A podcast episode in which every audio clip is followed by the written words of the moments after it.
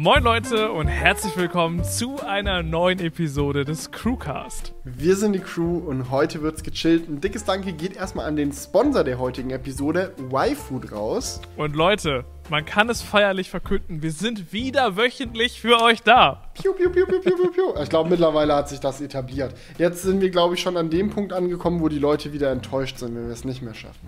Ja, ich glaube auch. Also solange, also man gewöhnt sich ja relativ schnell. Die Menschen sind ja ein, Ge ein Gewöhnungstier. Aber man muss es trotzdem wieder, wieder in den Vordergrund ähm, heben. Ne? Die Leute naja, dürfen es immer nicht mal. vergessen. Nee, wir müssen uns da schon auch regelmäßig für feiern, sonst geht die Motivation auch vielleicht noch flöten. Das wollen wir ja nicht. Ja, und ich muss auch noch verkünden, dass es die heutige Episode auch auf Spotify gibt. Oh. Ja, Oh. Also ausnahmsweise. Ausnahmsweise. Gut, dann Zur Feier des Tages. nee. Zur aber wir haben heute auch wieder einige spannende Themen für euch am Start und ähm, ich würde sagen, wir legen einfach mal so ein bisschen klassisch los für die Episode mit Was ging die Woche, Felix? Was ging bei Oder dir die Woche? Die letzten zwei Wochen. Bei mir ging Ja. einiges äh, tatsächlich. Ich habe ein bisschen was erlebt. Ich war ein bisschen on the road. Ich bin Ja, mal wieder vom Fleck gekommen, ja. Das in Lockdown-Zeiten. Du, das ist immer, immer cool irgendwie, äh, wenn man da businesstechnisch eine Entschuldigung hat, warum man jetzt irgendwo hinreisen Ja. muss. Ähm, weil ich weiß nicht, wie es dir geht. Ich meine, so dieser Job als YouTuber und so, der hat ja schon immer sehr viel rumreisen und so äh, mit äh, sich gebracht, sage ich mal. Und wenn das so auf einen Schlag wegfällt und du weder privat noch geschäftlich irgendwie verreisen kannst für eine Zeit, das tut schon weh. Aber jetzt äh, geht es ja zumindest mit den Geschäftsreisen langsam wieder los. Und ähm, da hatte ich tatsächlich eine sehr coole. Ich war nämlich in Hamburg und habe mir von Volvo den XC40 Recharge angeschaut. Ja, also sehr nice. Ähm, wie findest du den Wagen denn? Weil ich muss sagen, ich hatte auch überlegt, dahin zu fahren, habe mich dann doch dagegen entschieden und deswegen ist es eigentlich perfekt, dass du da warst. Weil kannst du jetzt Ah. einfach mir so ein bisschen berichten, ähm, wie es denn war. Also ich muss dir ganz ehrlich sagen, ich weiß nicht, ob ich mir den selbst äh, jetzt für ein Felix Bar Video oder so angeschaut hätte, aber ich äh, bin ja auch noch als Moderator tätig äh, äh, für einen Yellow-Kanal und teste da die Elektroautos und die wollten unbedingt einen Bericht dazu machen. Da habe ich mich absolut gesehen, äh, mal äh, den Außenreporter zu machen, äh, weil ich ha- hatte Lust, ein bisschen rumzukommen und auch dann, komm, dann äh, wollte ich das Auto dann doch noch sehen. Und es ist tatsächlich ja, cooler als ich dachte, muss ich ganz ehrlich sagen. Muss dir so ein bisschen vorstellen, wie einen Polestar 2 im Gehäuse von einem Volvo. Also da ist halt der Volvo XC40, den gibt es ja schon relativ lang. Das ist der ihr Premium City SUV, ist auch nicht ganz, ganz günstig so. Also Volvo ist da jetzt äh, eher so Mercedes-technisch unterwegs, was die, dass sie ja jetzt nicht die Budget-Varianten anbieten wollen, sondern das ist schon für den gut verdienenden Schweden gedacht, sage ich mal. Ähm, und, die. Elektro und die Elektro-Variante sowieso, weil da steckt ja die Technik vom Polestar 2 drin und der kostet ja auch an die 60.000 Euro und ich glaube der XC40 Recharge auch so 60, 70.000. Das ist für einen Einkaufswagen schon viel, sage ich mal. Ja. Weißt du, ich kaufe meinen Einkaufswagen immer für 1 Euro. du mietest den für, für 1 Euro. Nee, 0 Leasing, Euro. Du musst, Leasinggebühr. du musst nur 1 Euro Pfand hinterlassen. Kaution. Kaution. Genau so ein Ding ist das. Äh, ultra lustig wieder hier am Start, Leute. Hat sich auf jeden Fall gelohnt einzuschalten. Wir hauen die, Nee. die besten Witze raus. Aber ich glaube tatsächlich, dass das für viele Leute so ein Einkaufswagen ist. So ein kleiner City-SUV, das, äh, ich weiß, ist vielleicht ein bisschen alt, altes Bild, aber ich glaube trotzdem, dass das häufig vorkommt, dass so, äh, dass das dann so für die Frau, die noch zu Hause ist, dann so als Wagen gekauft wird, dass die damit die Kids zur Schule und zum Einkaufen fahren kann. Ja, um So ein jetzt schöner hier, XC40. Gut, ich meine, die Zielgruppe ist natürlich breiter noch so. Ähm, sehr viele junge Leute im Werbematerial von Volvo. Also die stehen dann immer so Ja, ganz das ist ja fancy. immer so, ja, ja. Ja, ja, die stehen da immer ganz fancy. Wir haben uns auch gerade noch vom Cross Turismo, vom Taycan ja dieses Video angeschaut. Ja, ja. Du, da ist keiner über 30, gar kein Problem. Die sind da, die sind da alle erfolgreiche Jungunternehmer mit dem Taycan unterwegs und chillen am Strand Auf, und mit auf, dem auf dem Weg zum Golfplatz, so schön, schön in Kofferraum eingeladen. So. Ja, ja. Ja. Nee, das ist, das ist immer so und äh, beim XC40 Recharge nicht anders äh, in dem Werbematerial. Aber das Auto ist ganz lustig. Fährt sich recht sportlich, ist, glaube ich, härter, so von der Federung, als man erwarten würde für ein Auto in der Klasse. Nicht, dass ich mich beschwere, das hat mir sehr viel Spaß gemacht, weil man den dann auch mal gut auf der Landstraße um ein, zwei Kurven reißen konnte. Ähm, aber trotzdem, nichtsdestotrotz überraschend. So, ich dachte, sowas macht man eher als gemütliches Schaukelpferd, so ein Auto.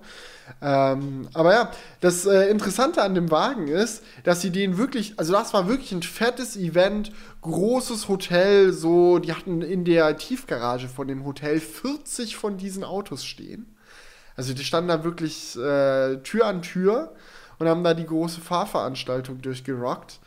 Ähm, und ja, haben das sehr groß aufgezogen, obwohl jetzt nicht mal eine Woche später direkt der Nachfolger in Anführungsstrichen vorgestellt wurde.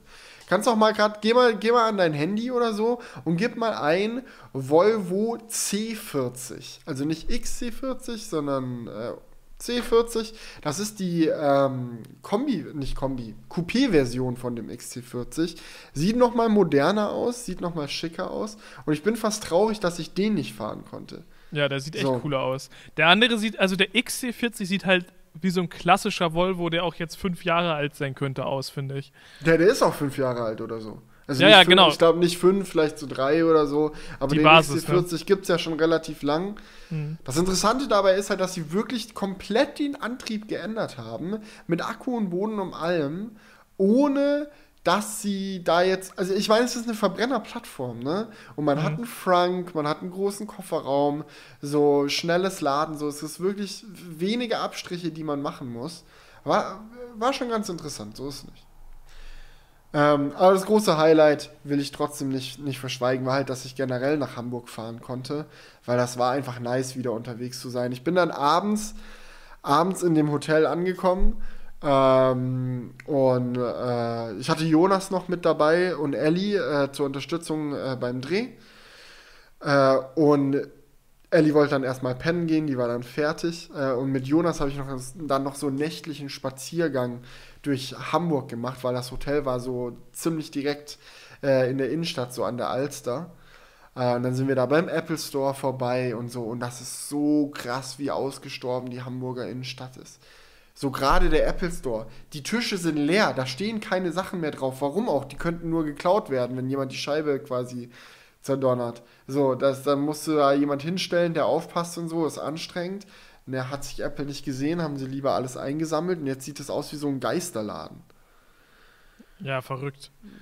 Ähm, ähm. also, ich mache auch gerne mal Spaziergänge und es ist zwar nicht in der Hamburger Innenstadt, sondern immer bei mir in der Gegend, aber es ist schon irgendwie generell einfach so in den Straßen oft sehr, sehr ruhig und nichts ist los, außer am Sonntag. Da ist immer mega viel los, jetzt finde ich in letzter Zeit, so, so spaziergehmäßig. Naja, gerade an so Ecken, wo man halt auch gerne mal spaziert. Also ich weiß nicht, ob ihr bei euch so irgendwelche so Highlights habt, so die offensichtlich zum Spazierengehen gut geeignet sind. Ja, so Parks, sind. da ist meistens dann auch was los. Ne? Aber so in normalen Straßen ist dann immer eher weniger los, finde ich. Naja. Wir haben auch hier in Leipzig so den, den Fockeberg, das ist so ein, so ein kleiner Berg, wo man so im Kringel hochlaufen kann, um dann auf die Innenstadt zu blicken. Ähm, da ist immer jeden, jeden Sonntag arsch viel los. Oder auch am Markleberger See oder so, da sehen sich die Leute einfach. Da sehen sich die Leute, ja. Mhm. Das, so ist es. Ja. Äh, aber in Hamburg war ausgestorben. Es ist krass, es war überall in Hamburg waren so Plakate, so digitale Anzeigen. Ah, Polestar jetzt in Hamburg, schaut euch den neuen Flagship Store an. So, Eröffnung irgendwie im Mitte März oder so. Und dann haben wir so, okay, krass, dass sie jetzt hier mit den Corona erstmal den fetten Flagship Store reingepflanzt haben. Wir haben uns dann auch auf die Suche nach dem begeben und das war wirklich verrückt. Die haben mitten in Hamburg so eine riesige Verkaufsfläche, wo dann einfach irgendwie sechs Polestar 2 und ein Polestar One oder so drin stehen. So richtig aufgemacht äh, wie so ein Apple Store, so alles komplett weiß und minimalistisch und riesige Fenster und so. Also die meinen das wohl sehr ernst. Ja, ich meine, die haben ja auch gutes Produkt. Ähm, was, sich, was sich auf jeden Fall gerade mit dem letzten Jahr, wo wir noch die ähm, Förderung haben, auch noch gut an den Mann bringen muss. Da muss man jetzt schon auch noch einen kleinen Headstart hinlegen, oder?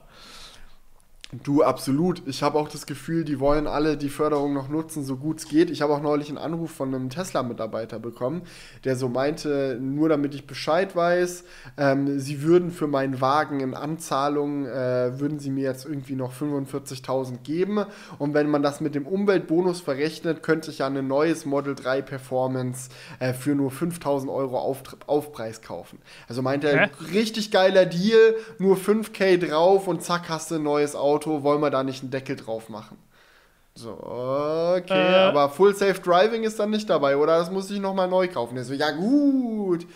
Und dann meinst du, ja gut, also sind es nicht 5K, sondern eher so äh, 12,5 oder so. Und dann mehr so, ja gut. Und dann, ist da doch nichts draus geworden. Aber krass, dass sie so Leute anrufen und da auch nachhaken und so. Ich hatte einmal vor einem halben Jahr oder so mir mal ein Angebot für meinen machen lassen, weil es mich interessiert hat. Einfach nur, wie viel der noch so wert ja, ist. Deswegen nicht, haben die wahrscheinlich angerufen. Nicht, nicht, weil ich irgendwie explizite Pläne hatte, den zu verkaufen, verstehe mich da nicht falsch. Es hat mich einfach nur so aus Interesse. Was ist der Hobel noch wert?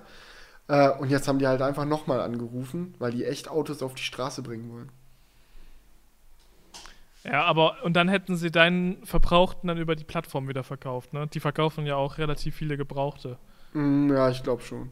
Ja. Aber was ich ja, halt aber was für ein komisches Angebot irgendwie. Ja, und ich verstehe auch nicht so, wenn die einen neuen für nur 5k mehr verkaufen können, so zu welchem Preis wollen die denn dann meinen verkaufen? Verstehst du, was ich meine? So, ja. wenn die meinen jetzt gebraucht kaufen, so, zu welchem Preis wollen die den anbieten, dass jemand sagt, geil, ich nehme den? Ja, vor allem. Ähm, Wenn er für 5K mehr einen neuen bekommen kann.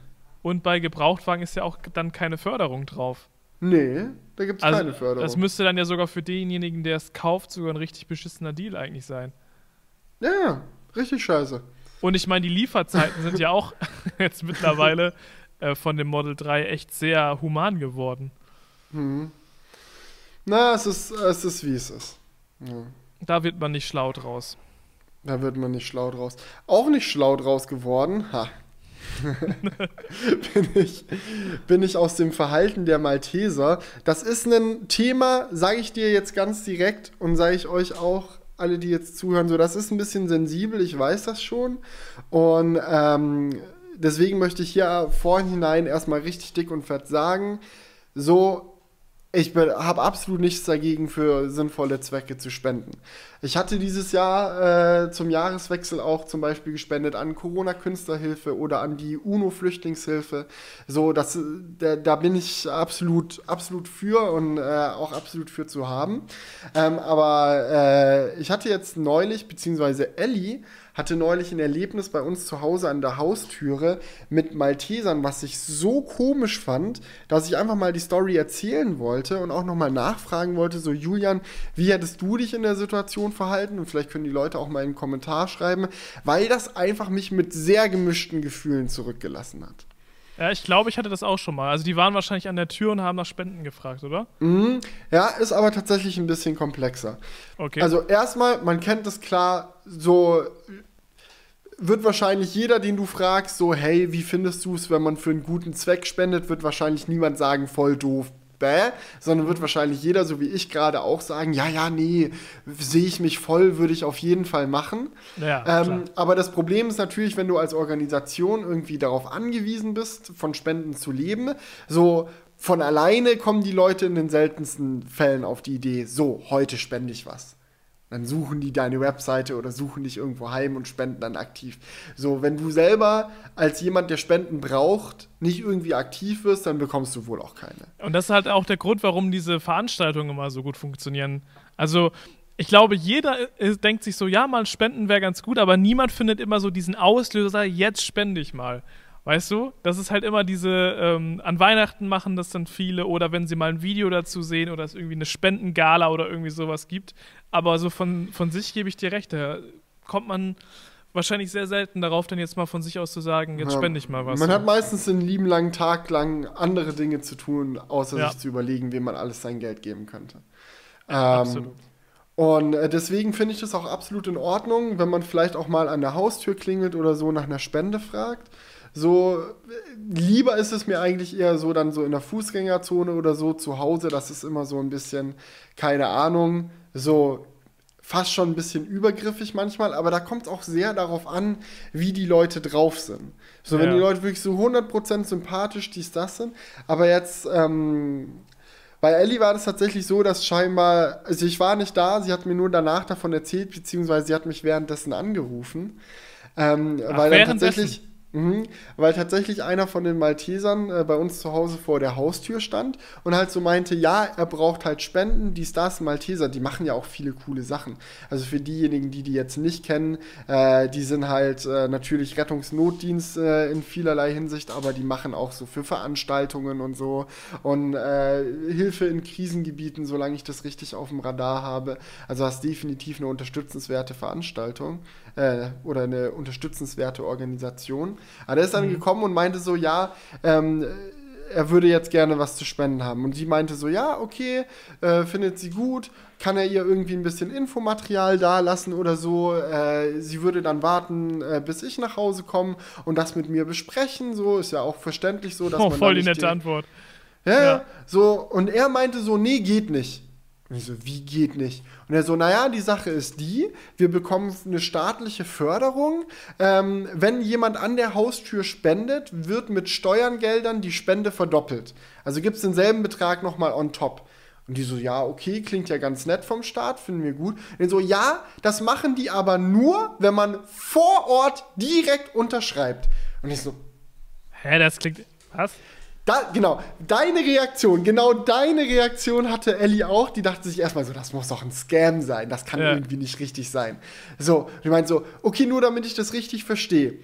Wenn ich jetzt warte, bis heute Abend mein Mann nach Hause kommt, wir schauen uns das ganze Infomaterial entspannt beim Abendessen an, wir entscheiden uns dazu, das ist eine gute Sache, wir wollen da unterstützen und wir sagen, hey, morgen kommen wir bei euch vorbei oder schreiben nochmal eine Mail oder machen es über ein Online-Formular und spenden 2000 Euro. Wenn wir wirklich all in so, dann würdet ihr dafür nichts mehr bekommen. Aber wenn ich jetzt an der Tür sage, ja, ich spende, so, dann gibt es den, den, die finanzielle Unterstützung vom Staat. Und meint so, ja, genau so ist es. So, das kann nicht sein. So, dann hat sie erstmal mich angerufen, weil sie nicht mehr wusste, wie sie jetzt mit der Situation umgehen soll, ob sie dem jetzt irgendwas auf die Hand geben soll, so. Ähm, Und er stand immer also- noch an der Tür. er stand immer noch an der Tür, ja. Oh ähm, das, was mich noch einigermaßen beruhigt hat an der Sache, ist, dass er jetzt nicht irgendwie Bargeld wollte oder so, weil das kann ja dann auch gern mal so ein Scam sein, sondern Ja. der wollte schon irgendwie das so über so ein Formular oder so haben. Aber dann hat sie mich halt angerufen und ich meinte so, ganz ehrlich, bei, mit so einer Methode, so erstens kann ich mir nicht vorstellen, dass es legit ist, dass man wirklich nur dann staatliche Förderung kriegt, wenn man an der Haustür unterschreibt. Und zweitens werde ich halt schnell sauer, wenn man mich unter Druck setzt.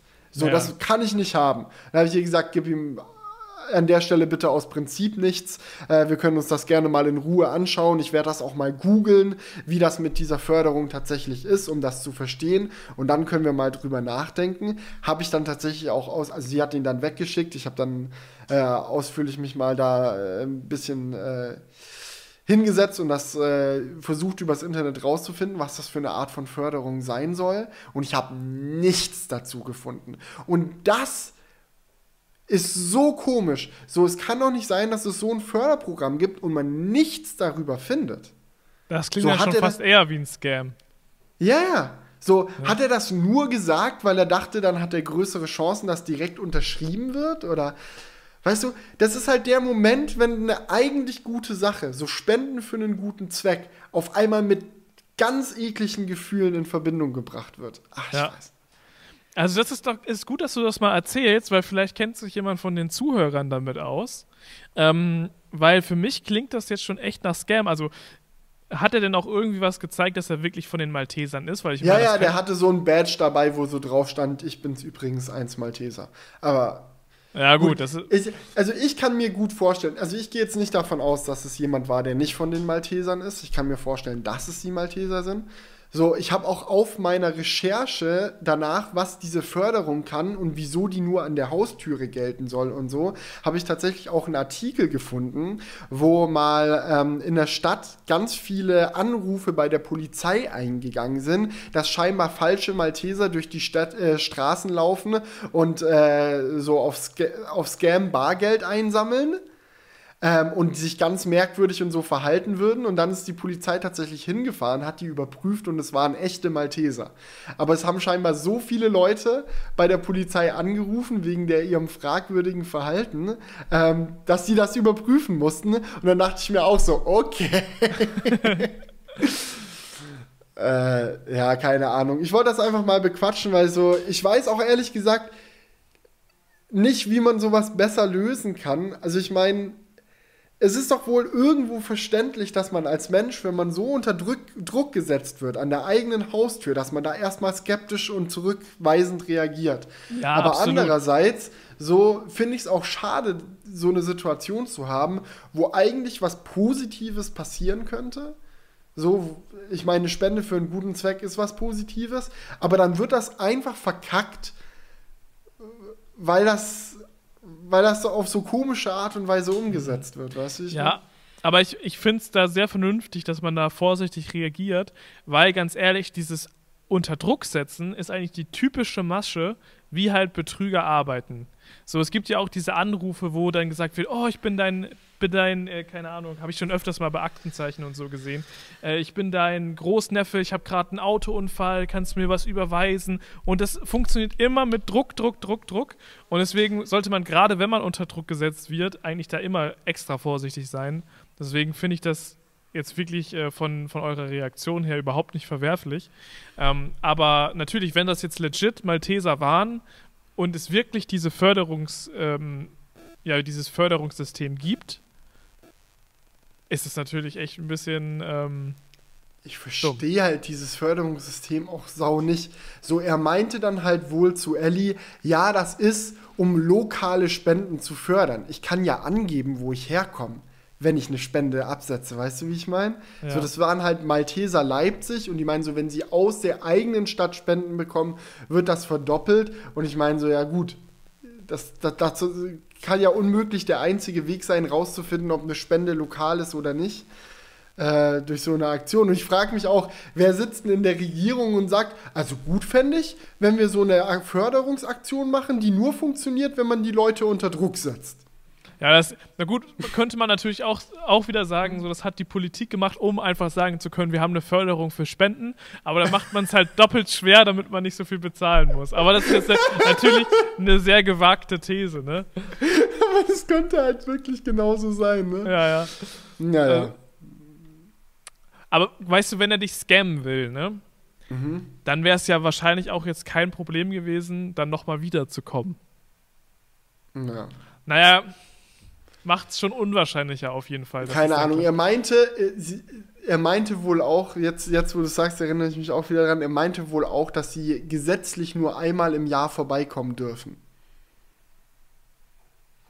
Das kann sein, ja. So, damit die Leute nicht zu sehr belästigt werden. Na gut. Dann. Ja. Naja. Ja, noch eine andere lustige Story. Soll, soll ich noch eine lustige Story jetzt? Ja, hau mal noch eine lustige Story raus. Weil so lustig war die jetzt ja eigentlich gar nicht. Nee, nee, die Stimmung ist im Keller. Wir müssen jetzt hier mal wieder raufholen. Ja, Guck mal, ja. siehst du meinen Arm? Oh ja, ich sehe eine ich Wunde. Ich habe eine Schramme am Arm. Oh nein. Äh, also nichts Schlimmes, ich habe einfach, einfach den Arm aufgeschrammt. Und ich wollte einfach mal komplett selbstlos erzählen, wie das passiert ist, weil das oh, unfassbar das peinlich, schön. unfassbar ja. peinlich, aber auch unfassbar lustig. oh Gott, wo fange ich da an? Ähm, ich bin euch auf dem Nachhauseweg gewesen. Ich laufe eigentlich fast jeden Tag ins Studio und auch wieder nach Hause. Und es hatte ein bisschen geregnet. Es war eine große Pfütze ähm, auf, äh, auf dem Gehweg. Und die Autos haben so am Gehweg geparkt, dass es jetzt ein Abfuck gewesen wäre, sich da durchzuquetschen, um auf die Hauptstraße zu gelangen, um, um die Pfütze drumherum zu kommen. Also habe ich mir gedacht, ich habe noch eine Ausbildung als Stuntman äh, beim Deutschen Roten Kreuz gemacht. Äh, das stimmt, ja. ähm, ich spring da jetzt einfach rüber. hä, und, hä, und dabei hast du dich gemault, oder wie? wenn es so wäre, dann wäre es ja schön. Aber es war dann so, ich spring darüber, es war, es war echt eine große Pfütze. Spring rüber, hab's gepackt, hab mich so stolz gefühlt. Ich dachte mir, geil, jetzt habe ich es geschafft. Bam, ich bin nicht der sportlichste Typ auf diesem Planeten, wirklich nicht. Und als ich dann da, das war auch echt eine große Pfütze. Ich muss richtig Anlauf nehmen. Ich bin so auf die Pfütze zugesprintet. Und dann dachte ich mir, geil, dass ich das geschafft habe. Und am nächsten Tag bin ich dann mit Ellie spazieren gewesen im Wald und ich erzähle ihr von der Story. Ich so, übrigens, ich bin neulich über eine große Pfütze gesprungen. und Ellie so, ach was, zeig mal, wie groß war die denn so? und ich zeige ihr so auf dem Boden, wie groß die Pfütze ist. Und äh, sag so, und da bist du drüber gesprungen. Ich so, mm, und sie so, mach mal. Oh nein! Und du weißt, wie es ist. Ey, wenn du die Chance hast, deine Frau oder Freundin zu beeindrucken, auch wenn es nur mit einem Sprung über eine fiktive Pfütze ist, dann machst du das. Habe also Anlauf genommen, bin über diese Marki bin über den Waldboden quasi drüber gesprungen und dann hat's mich gemault. Oh, oui. Oh, Diggi. Aber weißt du, das erinnert mich so hart. Es erinnert mich so hart an meine Brillenstory. Es ist Oh eins zu eins das gleiche. Kannst du dich noch an meine Brillenstory erinnern? Welche meinst du? Ja, als ich früher vor der ganzen Klasse. Ah, ja, oh, ich kann die zerbiegen und dann hast du sie zerbrochen. ja, oh, es hat nein. vorher auch geklappt. So, und dann willst du so stolz zeigen, so wie du stolz zeigen wolltest, dass du so weit springen kannst. Und dann geht's kaputt. So Vorführeffekt einfach. Ah. Ja, aber riesen Shoutout äh, an Ellie. Sie hat herzlich gelacht, mir äh, aufgeholfen und das war so ein, so ein sehr sweeter Moment, wo ich wieder wusste, warum ich die geheiratet habe. Weil das Aber- einfach, es war mir, musste mir wirklich null peinlich sein. Es war einfach eine herzliche Situation für uns beide. Super amüsant. Äh, aber wirklich, also eigentlich maximal peinlich. So, guck mal, wie weit ich springen kann. Rums. Aber wo bist du dann genau draufgefallen? Also war da irgendwie ein Ast oder ein Nee, ich bin Stock? ausgerutscht. Also ich bin so, also wie es auch in Real Life war. Also ich wollte es natürlich möglichst akkurat repräsentieren. Na klar, ja. Ähm, also habe ich echt Anlauf genommen, weil der, das Geheimnis in dem weiten Sprung lag halt einfach in meiner hohen äh, Geschwindigkeit. ja, also es ist nicht so, dass ich irgendwie hohe Sprungkraft in meinen Beinen hatte oder so, sondern ich bin einfach so schnell angelaufen, dass der Sprung halt auch dann möglichst weit ist. Und das habe ich dann halt auf dem Waldweg auch gemacht. Und dann habe ich, habe ich so einen Speed drauf gehabt, als ich wieder gelandet bin auf dem Boden, dass ich halt einfach ausgerutscht bin. Also meine Füße hatten keinen Grip auf dem Boden und ich bin dann so nach hinten ausgerutscht und dann halt einfach mit dem Ellenbogen so über den Waldboden ge, gerubbelt. So Man gesehen. kennt's. Ja. Ja. Also ich hoffe, die Story hat euch jetzt alle amüsiert. Ähm, mir ist zum Glück absolut nicht peinlich. Aber ich finde es gut, dass du sie mit uns geteilt hast. Das ist auf Komm. jeden Fall ein, ein Ehrenmove an der Stelle. Ja, einen richtigen Ehrenmove hat auch Y-Food abgezogen, denn die Oh. sind wieder der Sponsor der heutigen Episode, unterstützen somit den Crewcast. Y-Food kennt ihr sicherlich, wenn ihr schon ein, zwei Crewcast-Episoden äh, gehört habt. Das ist quasi eine ausgewogene Mahlzeit, die man ganz easy trinken kann in Form von diesen Flaschen oder auch essen in Form von diesen Riegeln. Genau, also ich würde jetzt gerne noch das Pulver zeigen. Ich habe das gerade nicht hier. Ich habe auch nur Riegel. Du, mu du, musst, du, musst, du musst das Pulver noch zeigen.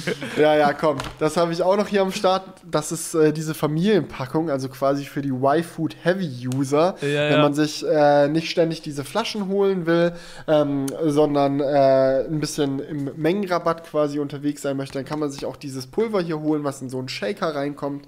Und äh, dann kann man sich das regelmäßig machen, wenn man richtig großer Fan von Y-Food ist. Ich finde es halt praktisch, wenn man mal wirklich unter Zeitdruck ist. Dann kann, man, äh, kann man sehr viele Nährstoffe nur durch einen Shake quasi reinbekommen. Und das ist so ein bisschen Milkshake-mäßig von der Konsistenz, ein bisschen dickflüssiger. Gibt es aber in vielen verschiedenen Sorten. Also ich habe hier Ja. Alpenschokolade, Vanille habe ich hier noch am Start, Banane. Julian, hast du noch irgendwas?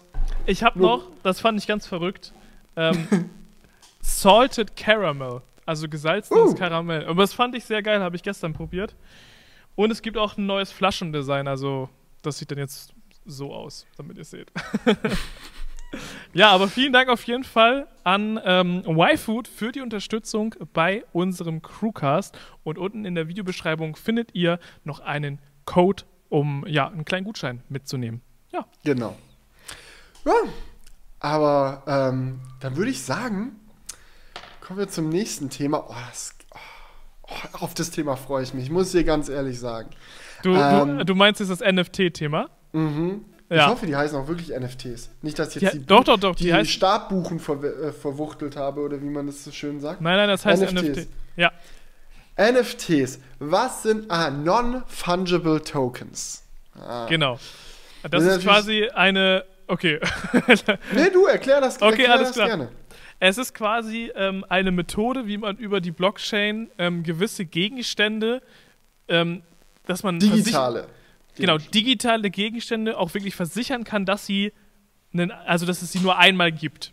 Wie sagt man das? Dass sie, dass sie nur einmal man kann existieren. Ihre einzig, äh, man kann ihre Einzigartigkeit verifizieren. Also richtig, so, Herr Barlinger, richtig, ja. Ah, ihr müsst euch das ungefähr so vorstellen. NFTs ist quasi so eine, also es, man kann sehr viel damit machen.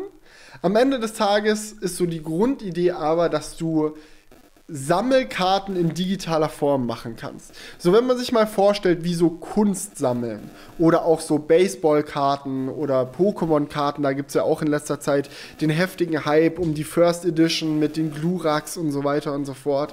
Ähm, sowas in Real Life geht natürlich, weil du sagen kannst, hey, eine Glurak-Pokémon-Karte, die gibt es ziemlich oft. Also die allermeisten, die Pokémon-Karten haben, werden wohl auch in irgendeiner Form einen Glurak haben.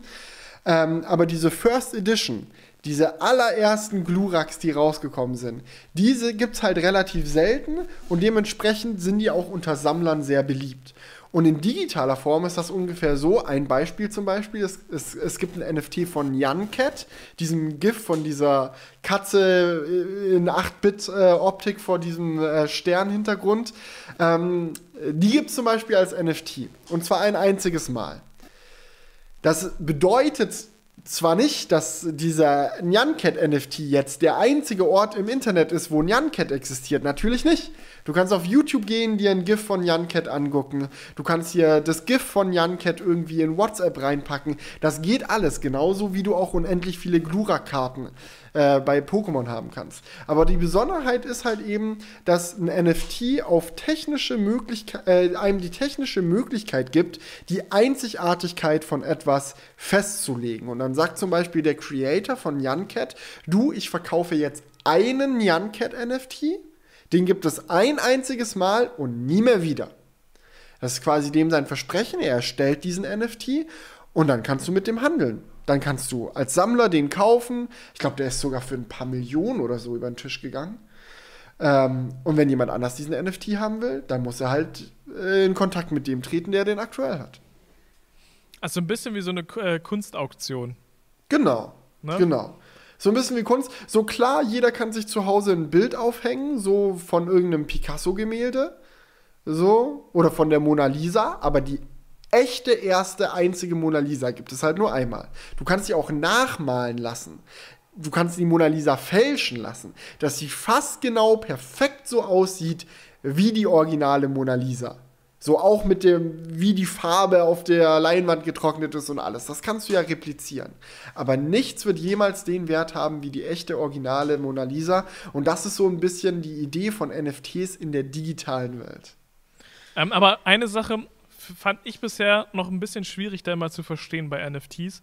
Und zwar, also, wo also wo hänge ich mir das aus? Habe ich dann einfach nur ein Programm, wo das dann drin steht? Oder hat man da auch wirklich einen, ähm, ja, ästhetischen Wert von, dass man sich das irgendwie äh, als Desktop-Hintergrund legen kann oder keine Ahnung, ausdrucken naja, das kann. Ding ist, das Ding ist, so ein NFT kann ja theoretisch jeder irgendwie ähm, so tun, als ob er ihn hätte. Ja, so ein Desktop-Hintergrund von Nyancat, das muss nicht der Nyancat NFT sein, um so auszusehen wie Nyancat. Ja? Ja, ja. Ein, ein sehr bekannter NFT, der jetzt in den letzten Wochen verkauft wurde, ist zum Beispiel auch der erste Tweet, der je abgesendet wurde. Also das ist von Ed Jack, dem Twitter-CEO. Der hatte als allererstes getweetet, just setting up my Twitter. So. Und ein Screenshot von diesem Tweet wurde als NFT verkauft für mehrere Millionen. Also ich glaube irgendwie 2,3 Millionen oder so. Zitiere mich nicht genau bei der Zahl, aber es war auf jeden Fall über eine Million US-Dollar, für die dieser NFT verkauft wurde. Ähm, und klar, du als Desktop-Hintergrund kann sich jeder den Screenshot vom ersten Tweet machen. Ja, ja das habe ich, auch, hab ich auch verstanden, aber ich meine, du, du musst ja im Endeffekt irgendwie irgendwas davon haben, dass du dir das kaufst. Also ist es dann wie eine Anlage und du schaust mhm. es dir gar nicht an, sondern einzig, also, es, also so. Kann also man ja wenn ich, ich glaube, das ist jedem selbst überlassen. Was würdest du denn machen, wenn du jetzt für 2 Millionen Euro ein NFT vom ersten Tweet gekauft hättest? Was würdest du damit machen? Ja, also ich, ich hätte, glaube ich, das Bedürfnis, ähm, es auszudrucken, einzurahmen und mir in die Wohnung zu hängen, dass ich das irgendwie halt sehe. Aber wie du schon richtig sagst, könntest du das ja mit dem Screenshot auch einfach so machen, ohne ihn für 2 Millionen Euro zu kaufen. Ich glaube, also wenn du 2 Millionen Euro für ein NFT übrig hast, dann scheint es ja finanziell generell nicht allzu schlecht zu gehen, sage ich nee. mal. Da hast du wahrscheinlich ein großes Haus äh, mit fetten Hauspartys, wo dann immer deine Freunde ankommen, um deinen Shit zu begutachten. Und dann machst du einfach im Flur so einen digitalen Bilderrahmen oder so, wo dieser NFT ausgestellt wird, wo dann richtig schön ähm, dieser, dieser Screenshot vom ersten Tweet zu sehen ist. Und wenn dann jemand fragt, du, warum hast du einen Screenshot vom ersten Tweet an der Wand, dann kannst du mit deinem Weinglas um die Ecke kommen und sagen, ah, das ist nicht nur irgendein Screenshot von einem ersten Tweet. Das ist ein NFT. Den gibt es nur ein einziges Mal und ich habe den für 2,3 Millionen Dollar gekauft. Dann denken die so, nee, ist nicht dein Ernst. Und dann sagst du, doch, kannst du googeln. und dann, äh, keine Ahnung, tauscht man sich vielleicht unter Kennern aus. Aber ja, das klingt für, klingt für mich unbefriedigend auf jeden Fall. Das Ding ist, bei NFTs, ich bin so ein Mensch, ich kann so Kunst sammeln und so sowieso nur bis zu einem gewissen Grad verstehen. Also so gerade wenn man jetzt zum Beispiel diese Gluraks, diese Glurak-Pokémon-Karten nimmt. So klar gab es die First Edition nur einmal und es ist cool, irgendwie einen der ersten zu haben. So, aber das ist halt auch irgendwo was, was Greifbareres. So ein digitaler ja, genau. NFT, das ist so, das ist so ersetzbar. Weißt du, so eine nachgemalt. Es ist halt. Ich kann es mir eigentlich nur so erklären. Wenn man jetzt das Beispiel von der Mona Lisa zum Beispiel nimmt. So. Da hat man das Original, da war äh, Da Vinci am Start und hat, hat das gemalt. Und ähm, dieses Original hängt jetzt im Louvre. Ja? Und wenn du dies, dieses Bild vor den Augen hast, dann weißt du, ey, das ist die Leinwand, die berührt wurde von Da Vinci. Er hat auf dieser Leinwand die Striche gemacht. Das ist doch irgendwo was Besonderes. Während wenn du jetzt so einen gefälschten, eine gefälschte Mona Lisa von einem echt geskillten Maler hättest, so weil es ist ja echt schwierig, das perfekt zu fälschen, so ein Gemälde, dann wüsstest du halt gut, technisch gesehen ist das jetzt dasselbe Gemälde, aber es war nicht Da Vinci, der dort seine Feder schwang. Ja, ja, genau. Und dann also hat das irgendwie seinen Flair verloren. Und wenn du jetzt sagst, ey, ich habe Jack Dorsey, dem Twitter-CEO, seinen ersten Tweet abgekauft, dann weißt du, es war Jack Dorsey, der da saß, die Entscheidung getroffen hat, diesen NFT jetzt einmal anzufertigen und einmal für die Menschheit festzuhalten. Und nur dieser NFT ist der echte NFT, der von Jack Dorsey für dich quasi da einmal festgehalten wurde. Also Jack ist, Dorsey hat den auch erstellt quasi. Ja, ja, klar, das ist jetzt nicht irgend so ein äh, Lello, der gesagt hat, ich mache jetzt hier ein NFT vom ersten Tweet, sondern das hat schon Jack Dorsey selber gemacht. Und ich glaube, das ist auch irgendwo der Punkt. Wenn du jetzt sagen würdest, ah, ich mache ein Janket-NFT, kann ja jeder machen. So, wenn ich jetzt sagen würde, ich mache ein Janket-NFT, würde ich dafür ja niemals dasselbe Geld bekommen wie der Creator von Janket, der das selbst verkauft. Weil jeder weiß, ah, der NFT ist nichts wert. Das ist nur irgend so ein Otto, der da äh, zwei Klicks gemacht hat. Während wenn der echte Janket Creator sich halt hinstellt und sagt, ich verkaufe jetzt einmal meinen Janket, das ist das, dann ist das wie so eine Internetsammelkarte. Du, ich habe einen Janket, was hast du? Ja, aber gut, aber dann muss das ja auch festgehalten sein, dass das der auch wirklich gemacht hat. Also zum Beispiel wüsste, wüsste ich jetzt gar nicht, ob man überhaupt legit nachvollziehen kann, wer überhaupt Jan Cat äh, erfunden hat. Ja, kann man nachvollziehen und das ist ja eben das Coole an den NFTs. Deswegen ist es ja prinzipiell erstmal erst möglich, weil die diese Tokens sicherstellen können, dass welche Datei welche ist und dass es sie nur einmal gibt. So, wenn ich dir einen Screenshot vom Nyancat NFT und von der Nyancat so zeige, kannst du den Unterschied nicht sehen. Aber du kannst ja technisch in die Datei reingehen und verifizieren, dass das genau diese Datei ist. Und ja, darum okay. geht's ja. Ja, genau. Ähm, ich muss sagen, ich finde es dafür, für diese, für diese Kunst, so ein bisschen mh, hm, schwer greifbar auf jeden Fall. Aber wofür ich mir das halt gut vorstellen kann, und ich glaube, das ist auch ein Use Case, den man vielleicht dann äh, für die großen Massen zumindest eher sehen wird, ist, ähm, dass das in Spiele eingebaut wird. Also zum, also zum Beispiel solche Kartenspiele oder irgendwie sowas wie World of Warcraft oder so. Es gibt ja in vielen Spielen Items, ne, mhm. die man kaufen kann. Und wie geil wäre es, wenn die dann immer wirklich auch nur ähm, zum Beispiel einmal existieren in einem solchen Spiel. Oder nur einmal als Original existieren. Klar kannst du die irgendwie aus dem Code rausziehen und duplizieren, aber. Hm. Genau.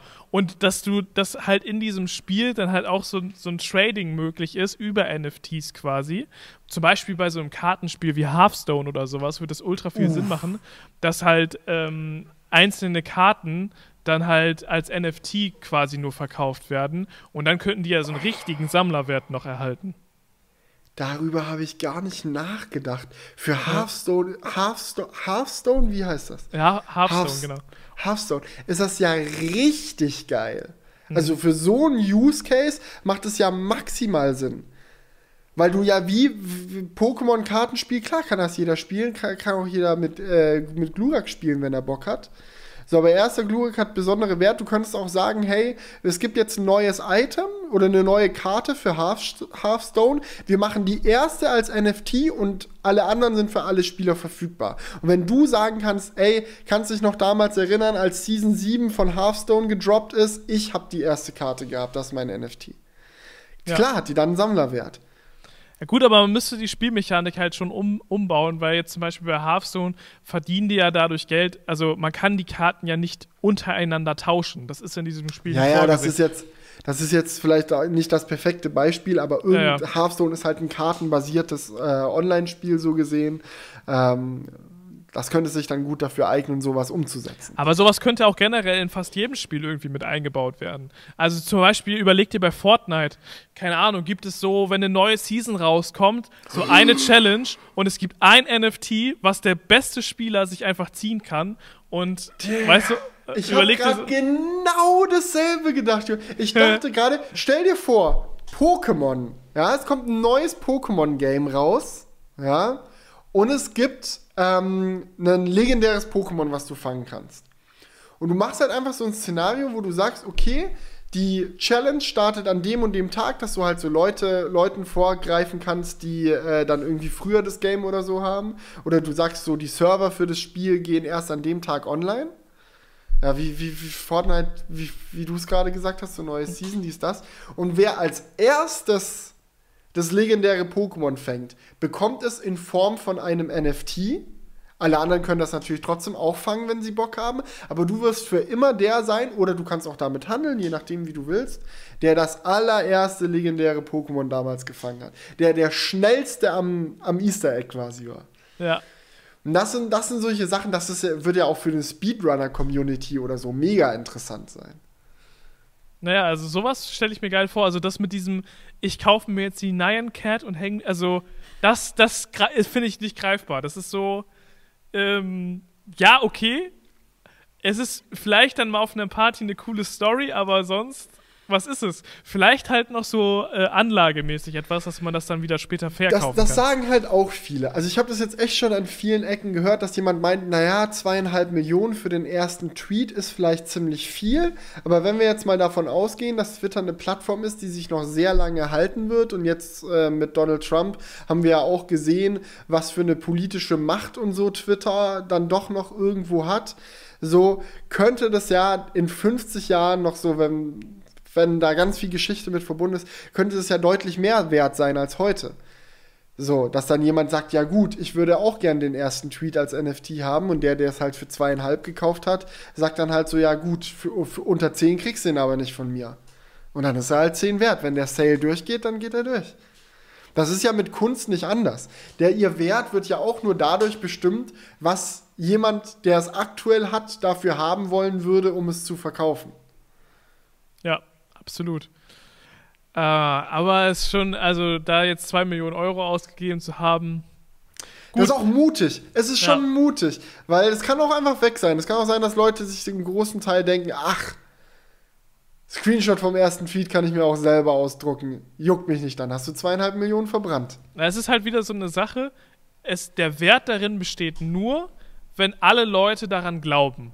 Weißt du, es ist so, dieser Wert entsteht nur dadurch, dass halt viele Leute das als legit ansehen und als etwas Gutes ansehen. Das ist halt bei der Mona Lisa ja quasi auch so. Die hat nur so einen Wert, weil viele dieses Gemälde einfach A kennen und es sehr beliebt ist, aber auch es viele halt cool finden, dadurch, dass die Augen sich so mitdrehen und es einfach einen speziellen Effekt hat. Und dieser Wert wird dadurch natürlich auch irgendwo ähm, erst erschaffen, dass viele Menschen das überhaupt cool finden. Ja. Und es und liegt es natürlich dann auch noch die einzige erste und echte Mona Lisa ist. Ich weiß gar nicht, wie viele Millionen Mona Lisas auf diesem Planeten irgendwo an der Wand hängen oder ja. in Schulbüchern abgedruckt sind, ganz klar. Aber die wertvollste Mona Lisa ist natürlich die originale Mona Lisa. Das ist hm. echt crazy, ja. Das ist, schon, das ist schon echt verrückt. Ein Anwendungsfall, von dem ich auch gehört habe, den ich auch interessant fand, war, dass wohl irgendwie äh, die NFL oder so, oder für, ich weiß nicht, war das Baseball, Basketball, keine Ahnung, ähm, irgendeine große amerikanische Sportvereinigung auf jeden Fall, schon irgendwie meinte, so ja, wir wollen da so ein Highlight-Ding draus machen, ähm, dass du die in jeder Saison Videoclips von den Spiel-Highlights als NFTs kaufen kannst. Stell dir zum Beispiel mal vor, Du, wir nehmen jetzt mal so ein Ereignis wie ähm, das Spiel äh, Deutschland-Brasilien 7-1 äh, wo da innerhalb von einer Viertelstunde irgendwie vier Tore gefallen sind oder so. Weiß nicht, ob du dich daran noch erinnern kannst. Ich glaube, ja, viele, sehr viele können sich daran noch erinnern. Das war für viele eine große Aktion. Und wenn jetzt die FIFA sagen würde, ey, wir machen eine, ein Video-Capture, 15 Minuten von, oder sagen wir mal so, acht Tore sind in diesem Spiel gefallen. Wir machen von jedem Tor ein NFT, das kannst du kaufen kann ich mir schon, also klar, diese, diese, wie diese Aufnahme von diesen Toren existiert, aber wäre schon cool irgendwie, diese Aufnahme von diesem legendären Tor offiziell als einziger zu besitzen. Naja, Keine aber Ahnung. Die, also ich würde es nicht kaufen, aber ich kann den, den, den Appeal halt irgendwo verstehen. Ja, ja, aber weißt du, das ist halt, das ist halt wieder trotzdem so etwas aus der Luft gegriffenes. Weil, okay, du, du kaufst das so, ja, aber weißt du. Ja, du, wenn irgendein Otto das anbietet, klar, wenn jetzt irgendjemand sagt, oh, ich habe halt die Video-Capture in eine NFT gepackt und dann geht die raus, dann ist das das eine. Aber wenn jetzt die FIFA wirklich sagen würde, so, ey, wir bieten die an, das sind die offiziellen FIFA-NFTs, die gibt es alle nur einmal. Dann hat das doch instant einen Sammlerwert. Ja, ja, aber naja, es ist. es, es geht halt wirklich nur, wenn das von vielen wirklich auch offiziell anerkannt wird. So. Ich fühle mich gerade so schlecht, weil ich muss ganz ehrlich sagen, also ich hatte mich mit NFTs, aber jetzt während dem Gespräch merke ich erst, wie sehr mich dieses Konzept begeistert, obwohl ich es so dumm finde. So, ich würde selbst, also ich sehe mich in meinem Leben nie einen einzigen NFT kaufen. Niemals. So, genauso wie ich mich nicht sehe, eine seltene Pokémon-Karte zu kaufen. Das brauche ich nicht. So. Hat für, hat für mich keinen Wert. Ich kann, dann spende ich, spende ich das Geld lieber direkt an die Malteser, wenn sie an der Haustür stehen. So, das ist sinnvoller. So. Ja. So gerade wenn wir über Millionenbeträge, also wirklich, wenn du Millionen für den ersten Tweet ausgibst, dann musst du wirklich so unendlich viel Geld haben, dass dir scheißegal ist und du musst schon so viel gespendet haben, dass du kein schlechtes Gewissen bei hast. So. Aber auf der anderen Seite, Collectibles sind einfach cool. Leute sammeln gerne Dinge. Leute sammeln auch Briefmarken. So, solange du irgendwas sammeln kannst, sehen sich die Leute da. Und es ist eigentlich super verrückt, sich vorzustellen, dass Sammeln in der digitalen Welt bisher nicht wirklich möglich war. Ja, das stimmt schon. Also, das ist da so, äh, es gibt halt nichts wirklich Offizielles, das einen Wert digital auch wirklich einzigartig Garantiert, sage ich jetzt mal. Die Einzigartigkeit garantiert. Ja. Und eigentlich muss, ich meine, in der realen Welt gibt es sowas ja auch nicht so richtig, weißt du? So, Naja, du hast halt das Problem in der realen Welt, wenn Du dir musst jetzt immer jemandem vertrauen. gefälschten, wenn dir jemand jetzt einen gefälschten erste Generation Glurak äh, in die Hand drückt. So, wie findest du raus, ob du jetzt eine Pokémon-Karte hast, die eine halbe Million wert ist, oder eine Pokémon-Karte, die einen Cent wert ist?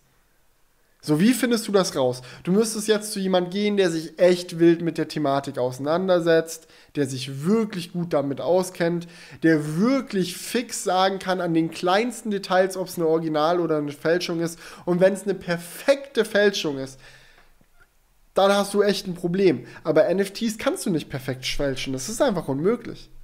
Das ist Genau. schon cool. eigentlich Das ist eigentlich besser als in, in Real Life so gesehen. Aber, aber das Ding ist halt, das Fälschen ist dann ja quasi, wenn man einen Screenshot macht oder einen Screen Capture. Es ist halt so Äh. einfach wie noch nie. Das zu, also, Ne, ja, naja, nicht wirklich. Ich sag mal so, ich, ich bin jetzt nicht der technische Experte. Ich weiß jetzt nicht, wie die genau aufgebaut sind, die NFTs. Aber klar kann ich jedem einen Screenshot zeigen und behaupten, das wäre ein NFT. Aber jeder, der sich halbwegs damit auseinandersetzt, der würde ja dann sowas sagen wie, ah ja, zeig mal genau den und zeig mal genau die, die Verifizierung oder dies oder das. Also es gibt ja einen Weg, die zu verifizieren. Und Leute, die sich damit auskennen und dann da auch serious Geld für ausgeben, werden dann wohl da mit den Extraschritt machen und nicht einfach nur sagen, "Äh, ein Screenshot wird wohl ein NFT sein. ja, natürlich. Aber Ähm, gut, ich kann mir aber auch vorstellen, dass es echt viel Potenzial zum Rumscammen hat. Also, dass viele Leute ein NFT kaufen werden oder etwas kaufen werden, von dem sie denken, dass es ein NFT ist oder ein, ein originaler, echter NFT und dann ist es nur Fake. naja, muss, man muss es dann halt über eine, eine legitime Börse oder sowas kaufen. Na, gibt ja- tatsächlich auch schon einige. Also, die sind, sind gerade absolut am äh, aus dem Boden schießen, wie Pilze. Ja. Was der Lockdown alles mit uns macht, ne? Das ist schon verrückt. Ja. Aber, aber ich muss auch ganz ehrlich sagen, eigentlich, eigentlich war es nur eine Frage der Zeit mit den NFTs, weil es ist wirklich diese Überlegung, Sammeln war bisher in der digitalen Welt nicht wirklich möglich. Außer über Sonderlösungen. Also wenn jetzt bei World of Warcraft jemand sagt, oh, das Item gibt es nur einmal, dann gibt es es halt nur einmal. Wenn der Server ständig kontrolliert, wo das Item ist, kannst du das auch schwer kontrollieren. Aber das ist halt eine einzige Situation. NFTs ist halt so ein Ding, das ist jetzt halt branchenübergreifend eine Technik, die du wirklich überall einsetzen kannst. Und das ist schon sau cool irgendwie. Ja, auf jeden Fall. Also, ich verstehe, also ich glaube, diese, diese Einsätze in Spielen und so weiter äh, Oder du machst mal so ein Turnier einfach. so Ja, ein du kannst es ja einfach so als, als, als Event sowas machen, ne? Und dann Ja, so Turnierpokale als NFTs. So Fortnite-Turnierpokale würde ich sehen. Naja, das, das, das ist geil, das ist geil. Aber dieses einfach irgendeine Bilddatei hochladen und sagen, so, das ist jetzt was wert, das finde ich irgendwie, das äh, finde ich schwierig zu verstehen. Stell dir vor, du könntest den WM-Pokal ersteigern. So, du Ja. könntest den kaufen. Den echten physischen WM-Pokal. Geh natürlich nicht, weil, oder der wird doch jedes Mal neu vergeben, oder? Die machen doch nicht immer einen neuen Ja, ja, der Pokal, wird- der wird weitergereicht, Der, der ja. wird weitergegeben, ne? Ja, mhm. Kennen wir nicht perfekt mit Fußball aus, sorry. Ähm, aber wenn du, nehmen wir mal an, es wäre möglich, rein theoretisch den zu kaufen. Was der für einen Wert hätte, nicht wegen dem Gold oder was aus dem der besteht, sondern wegen dem sentimentalen Wert, weil es so viele Fußballfans gibt, die mit diesem Pokal so viel in Verbindung nehmen. So stell Ja, dir viele, vor, wie viele Fußballer den schon angefasst haben. Und jetzt stell dir mal vor, du würdest halt, ich meine, es ist ja kein Geheime, Geheimnis, dass E-Sports richtig groß geworden sind. Äh, in den letzten fünf Jahren so, letzten fünf bis zehn Jahren ist ja immer, immer größer geworden. Millionen Gewinne bei so Weltturnieren von irgendwelchen äh, Strategiespielen oder so. Stell dir vor, du würdest für solche Turniere halt NFTs als Pokale anbieten und E-Sports-Fans könnten noch in zehn Jahren sagen, du, weißt du, was ich neulich ersteigert habe? Den NFT von dem legendären Sieg von, weißt du, weißt, wie ich meine? Das ist, Ja, ja. weil das sowieso in der digitalen Welt stattfindet. Du nimmst nichts und digitalisierst das, sondern du nimmst etwas Digitales und sorgst einfach nur dafür, dass es unverwechselbar wird. Dann, dann, dann macht es auch für mich mehr Sinn, Ja. das so als Pokal zu sehen. Ja. Das ist schon pa- ganz cool. Ich meine, ein Pokal ist wirklich das beste Beispiel dafür, weil das ist auch etwas, was eigentlich nicht zu viel Wert hat, weil meistens sind die ja auch noch nicht mal aus Gold oder so. Mhm. Aber dem wird halt Wert zugesprochen, weil es halt ein epischer Sieg ist. Aber gut. Vielleicht verteilt ja dann auch einfach Apple NFTs für die Leute, die noch äh, Original Final Cut nicht zum Abo-Preis gekauft haben. Digga. Okay, war die schlechteste Überleitung bisher. Ähm, die, ey, wir können vielleicht diesen Moment als NFT verkaufen. Die schlechteste Überleitung, Oh, die ja, im ja, ja. Bisher gemacht wurde. Oder generell Überleitung. Wir machen so ein NFT-Album mit ganz vielen Oh, Überleitungen. so ein Sammelalbum, so ein Ja. digitales. Ey, wild. Äh, die, die Ideen kommen hier auf jeden Fall schon rein. Aber jetzt mal Spaß beiseite. Äh, nächstes Thema ist tatsächlich Final Cut als Abo? Fragezeichen. Die Sache ist nämlich die. Ähm, Apple hat neulich in äh, dem Trademark von Final Cut ein bisschen rum äh, editiert und da nochmal eine Änderung beantragt. Und äh, in der Änderung ist quasi das Wort Software Rental dazugekommen. Ja, Adobe was heißt CC. das? Äh, Was heißt das jetzt? Oh, oui. Ja, es wird natürlich äh, auch gut begründet spekuliert, dass ähm, Final Cut halt zukünftig mit einem Abo-Preis bezahlt werden könnte. Das ist ja eine Entwicklung, die wir in vielen ähm, Bereichen von Software sehen. Die meisten Apps laufen auf Abo-Basis. Adobe äh, Creative Cloud läuft auch auf Abo-Basis. Die haben ja auch vor Jahren schon umgestellt. Ähm, das war ja früher auch nicht so. Und irgendwo sieht man da eine Entwicklung hin. Und ich muss auch sagen, zu einem großen Teil kann ich es zum Beispiel bei der Creative Cloud auch echt gut verstehen. Und ich glaube, bei Final Cut könnte ich es auch gut verstehen. Ja.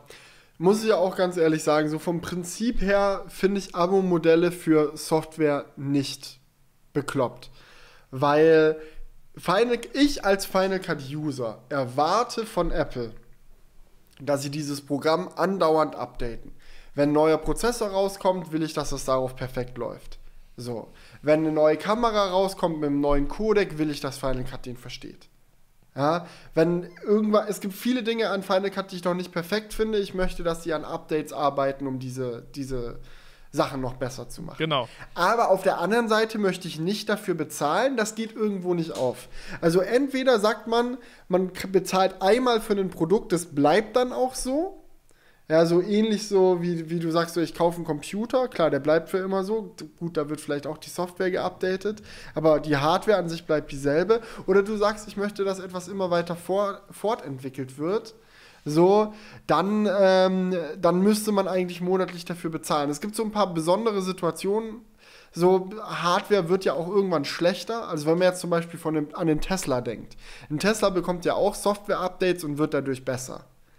Aber das Auto an sich wird älter und irgendwann ist es Schrott. Das heißt, du bist irgendwann gezwungen, ein neues Auto zu kaufen. Bei Final Cut nicht. Ich benutze Final Cut seit sieben Jahren, daily, und ich habe einmal dafür bezahlt, das war's. Ich will mich darüber nicht beschweren. Ich freue mich, wenn, das kost, äh, wenn das, mich das nicht kostet, Final Cut zu nutzen, aber ich würde verstehen, wenn sie ein Abo draus machen. Ja, und ich glaube, deswegen werden sie es auch machen, weil das ist einfach verständlich. Ähm, und man muss auch sagen, ähm, es gibt viele Stellen, wo mich diese Abo-Modelle echt nerven.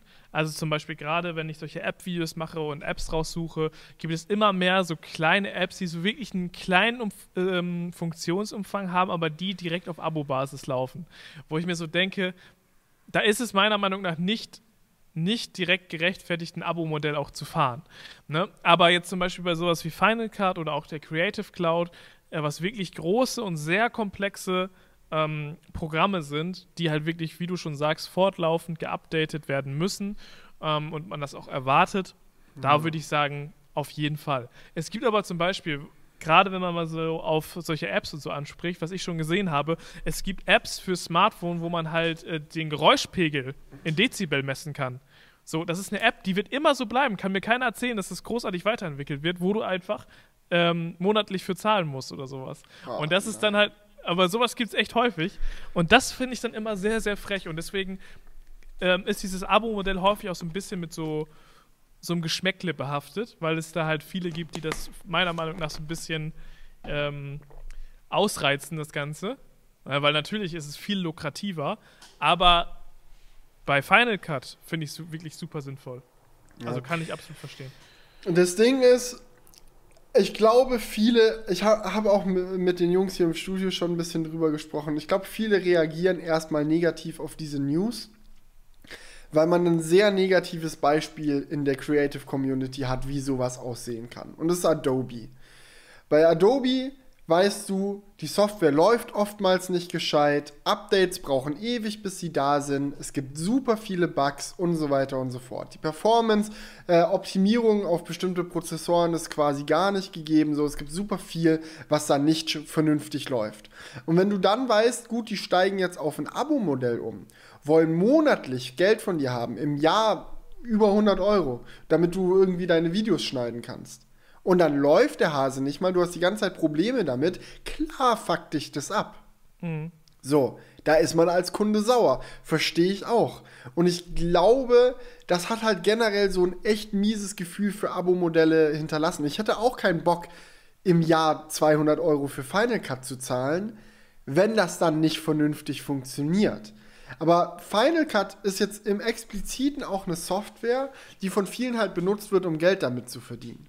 So, ich, ich, ich benutze Final Cut, um Geld damit zu verdienen. Fast jeder YouTuber, den ich kenne, benutzt Final Cut, um damit Geld zu verdienen. Und wenn du fortlaufend damit Geld verdienst, finde ich es auch irgendwo okay, fortlaufend dafür zu bezahlen.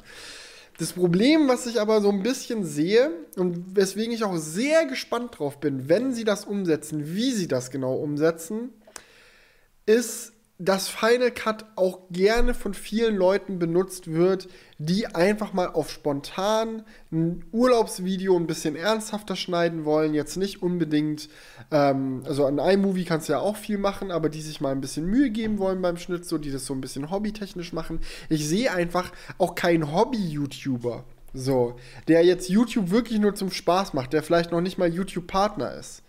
So, sehe ich nicht 200 Euro im Jahr für Final Cut zu bezahlen. Das, ja, das wäre ja dann asozial teuer. Deswegen die Frage, meinst du, die werden das irgendwie in irgendeiner Art und Weise staffeln? Oder werden die das einfach relativ günstig machen, das Abo? Oder werden sie einem die Option weiterhin lassen, das einmal zu kaufen oder zu einem günstigen Abopreis zu mieten? Je nachdem, wie du willst? Hm. Also ich glaube, die werden das einfach monatlich kündbar machen. Ja, okay. Dann kannst Aber du, Was passiert mit dir, wenn du Final Cut in der Vergangenheit gekauft hast? Wirst du dann, wenn ich jetzt, wenn ich eine Woche vor der Ankündigung Final Cut für 300 Euro kaufe und dann wird das Abo-Modell vorgestellt, ist mein Final Cut dann wertlos?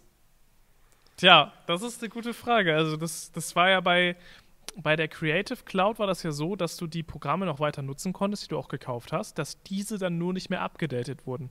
Also ich könnte mir vorstellen, dass Apple das auch so macht, dass man Final Cut weiterhin benutzen kann, aber ab dem nächsten Update dann nicht mehr dabei ist. Und was ist das nächste Update? So sind das so kleine Sprünge oder reden wir hier über größere Versionen? Weil stell dir mal wirklich vor, du hast dir Final Cut für 300 Euro gekauft. Und dann heißt es nächste Woche, ja, ab jetzt musst du aber monatlich bezahlen für die Updates. Ist schon direkt scheiße. Ja, klar. So, so bist du dann auf einer. Dann sagst du dir halt so, ja, okay, ich brauche jetzt nicht unbedingt die neuen Features, aber bist du dann ein Jahr lang, zwei Jahre lang oder so immer auf derselben Softwareversion? Vielleicht wird es auch so eine Übergangsphase geben, wer weiß. Naja, ja, gut, das kann sein. Also, aber ich kann mir nicht vorstellen, dass sie für alle Ewigkeit diejenigen, die jetzt schon Final Cut haben, einfach da drin lassen, weil ich glaube, dann, dann nimmt man dem ganz viel Potenzial. Doch, ich glaube, genau das machen die. Das wäre mein Statement an der Stelle, ja. Ich glaube, wenn du Final Cut hast, hast du es für immer. Apple hat auch genügend Geld, das ist nicht das Problem. Ähm, und alle, die neu Final Cut haben wollen, müssen es abonnieren. Ich, ich glaube, so kann ich es mir vorstellen. Und weißt du, was ich mir auch gut vorstellen kann, was sie als Aufhänger dafür nehmen? Oder ich hoffe es, dass sie es als Aufhänger dafür nehmen. Final Cut auf dem iPad. Das wäre wild. Oh. Mhm. Ja. Ich weiß nicht, ich muss mal gerade in den Kalender gucken, was die aktuellen Gerüchte sagen. Ich glaube, am 23. Ah, wenn ihr diesen Crewcast am Tag, wo er rauskommt, hört, dann gibt es noch drei Tage bis zum Apple-Event, vielleicht. Äh, wissen wir noch nicht, sagen die Gerüchte aktuell bisher nur. Ähm, und da soll ja wohl äh, neues iPad Pro kommen. Äh, könnte sein, dass sie es im selben Atemzug vorstellen. Wäre schon abgefahren. Also Final Cut auf dem iPad ist so eine Sache, da warte ich schon echt lange drauf. Ja, ja, das ist so eine Sache, das, das wünscht man sich so sehr irgendwie. Ähm, ist halt die Frage, ob du dann, wenn du jetzt Final Cut für einen Mac hast, das dann auch benutzen kannst. Weil vielleicht musst du dann Nein, kannst trotz. du nicht. Ja, ja, okay. Ja, wirst du nicht können. Dann musst du alles Abo bezahlen. Oh, das ist ja mies. Das, das, oh, oh. Oh, oui. Und dann Ja, ist es gut. wahrscheinlich einfach so ein generelles Abo für alles. Aber wenn du das auf dem MacBook hast oder auf dem macOS, dann kannst du es nicht benutzen. Das, das, das kann ich mir gut vorstellen. Ich glaube, so könnte es echt sein. Dass du es zwar auf dem auf macOS weiter benutzen kannst, wenn du es jetzt schon gekauft hast, aber dann, wenn du es komplett auf iOS oder iPadOS nutzen möchtest, vielleicht kommt es ja auch mal für iOS raus, man weiß es nicht, ähm, dass du dann halt das Abo zahlen musst. Und dadurch würden sie halt natürlich trotzdem wieder viele Leute reinkriegen. Auf iOS sehe ich Final Cut nicht, muss ich dir ganz ehrlich sagen. Das ist einfach, das ist einfach schwierig, ein User-Interface so zu machen, dass es dann auch auf dem iPhone gut, gut läuft. Ja, okay, ja, stimmt schon. Also, also ich meine, wenn du so ein, wirklich so ein iPhone 12 Pro Plus hast, Ja, trotzdem. Nee, nee, da muss dann einfach iMovie reichen, aber auf dem iPad, iPad sehe ich das definitiv. ja. Na gut, wir werden sehen. Final Cut Plus kommt vielleicht oder vielleicht nicht. Was auch vielleicht oder vielleicht nicht kommt, ist das letzte Thema für heute, aber ein sehr spannendes. Da freue ich mich auch sehr drauf, jetzt gleich mit dir zu diskutieren. Und zwar geht es um Vlog-Tracking. Hast du davon schon mal was gehört? Ich weiß nicht, ob es das ist. Ich habe so eine äh, Headline gelesen, dass Google seine Nutzer nicht mehr tracken möchte. Ich weiß nicht, ob es in die Richtung geht. Das ist genau das. Pass mal auf, ich fahre mal meinen Tisch hoch. Wir nehm, nehmen das jetzt hier ernst. Ja, ich muss das Mikrofon retten. Ah! So viel Action. So, so viel Action im Crewcast. Äh, und ich muss vielleicht auch mal. Oh mein Gott, ich mache mal das Licht hier auch ein bisschen dunkler. Ähm, so dunkel auch wieder nicht. Mach's doch am besten aus. ja, ja, ich mache es am besten einfach aus. Nee, aber so passt das vielleicht. Ja, dann haben wir hier direkt so ein bisschen einen darkeren Look. Aber mein Gott, es ist wie es ist. Ähm, ich möchte trotzdem, ähm, wollte trotzdem mal aufstehen, um hier ein bisschen Schwung reinzubekommen. Denn NF, nee, NFT war das andere. FLOC. FLOC. Vlog Tracking ist tatsächlich ziemlich spannend. Das Ganze steht für Federated Learnings of Cohorts. Sagt einem jetzt erstmal noch nichts. Und ist tatsächlich eine neue Tracking-Methode, an der Google arbeitet oder die Google eventuell in Chrome integrieren will, ähm, als Alternative zu Third-Party-Cookie-Tracking. Das muss man sich ungefähr so vorstellen. Wenn man jetzt aktuell im Internet unterwegs ist und da rumsurft auf verschiedenen Webseiten, man ist ein bisschen auf Facebook, man ist ein bisschen auf Google, man ist auf sonst irgendwelchen Webseiten, dann setzen die verschiedenen Webseiten Cookies, um zu gucken, was du sonst noch so machst, um zu schauen, so wo du unterwegs bist und so weiter, um ein Profil erstellen zu können, was du so für ein Typ bist, um dir auf dir auf dich zugeschnittene Werbung anzeigen zu können. Das ist eine Sache, das mögen viele Leute nicht. Ja, absolut selbstverständlich. So braucht man eigentlich nicht erklären, warum nicht. So, man wird nicht gerne getrackt. Man will auch irgendwo seine Privatsphäre behalten.